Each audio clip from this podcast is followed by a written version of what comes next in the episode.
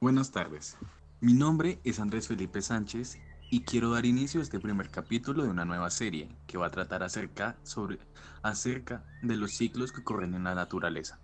Para este primer capítulo me gustaría hablar del ciclo del fósforo, para lo cual he invitado a algunas colegas, entre ellos Lady Yamile Núñez y Johan Alexander Vera, quienes son estudiantes de ingeniería ambiental. Bueno, como un abrebocas, quiero comenzar sobre lo básico de este ciclo, por eso he invitado a Johan a que nos comparta información acerca de esto. Johan, ¿qué es el ciclo del fósforo? Mm, bueno, el ciclo del fósforo es un ciclo que describe el movimiento del elemento químico dentro de un ecosistema determinado. Este elemento es abundante en la corteza terrestre y es importante para los seres vivos, requeridamente especial, esencialmente, aunque en calidades moderadas. El fósforo hace parte del compuesto de la vía, como es el ADN y el ALE. Ok, este concepto quedó claro.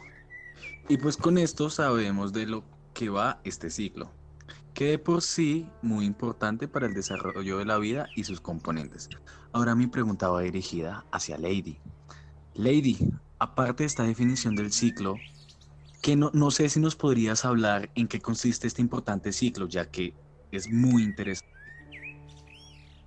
Buenas tardes. Sí, yo le voy a hablar pues de los puntos más importantes del fósforo. Uno de ellos es donde se opera el transporte de energía de las células, constituyendo un integrante principal en las moléculas de almacenamiento. O sea, esto quiere decir que participa en la creación del sistema esquelético, eh, también pues como son los dientes y huesos en los animales y seres humanos. Este es un compuesto fundamental para el crecimiento en cualquier especie. Aparte, pues también tenemos eh, que el fósforo es un elemento abundante en minerales terrestres aunque pues a veces juega un rol indispensable en los seres vivos, como también pues eso se forman en partes del cuerpo que las llamamos las macromoléculas de mayor importancia, como el ADN, el ARN, el ATPN, que esto lo deducimos como adenosis trisfosfato. También este, este este ciclo de fósforo también cuenta con una consecuencia de que pues resulta impredecible a la obtención de energía a nivel bioquímico. Como, o sea, como a nivel bioquímico, pues que esto replica a la vida y a la transmisión hereditaria. Vaya, qué bien, bien, bien, súper. Entonces, por lo que escuchamos, podemos deducir que es un ciclo que siempre está en constante funcionamiento y que es muy necesario para transferir el fósforo a plantas y animales. Pero también para aclarar, me gustaría, para me gustaría preguntar a Johan, ¿en dónde se almacena el fósforo? Puesto que en vista de que es un ciclo lento, es, es lo que he notado, que es un ciclo bastante lento. ¿Qué es de cierto esto, Johan? Bueno, este elemento sí es un ciclo muy lento. Este se almacena en la naturaleza en diversos segmentos rocosos, inorgánicos y en los cuerpos de los seres vivos, en la que forma parte vital, aunque a baja escala, como son en el mar y en los océanos. Ok, bueno. Además de esto, podemos añadir que el ciclo del fósforo, como todo ciclo, se lleva a cabo gracias a un número determinado de etapas o procesos que permiten la reutilización de este mineral en la Tierra. Este ciclo se realiza y repite constantemente, manteniendo el medio ambiente en un equilibrio perfecto. Además, es un ciclo más lento. Es uno de los más lentos, incluso más que el ciclo del agua, como por ejemplo, eh, pues un material que se deposita en rocas sedimentarias, un lugar en lugar de depositarse en la atmósfera. Este proceso se puede estudiar en cinco etapas, que son la primera, erosión y meteorización. En esta primera etapa es donde todo mineral, al encontrarse de forma abundante en los mares o en la tierra, por procesos de la erosión y la meteorización, este es liberado al ambiente en forma de iones.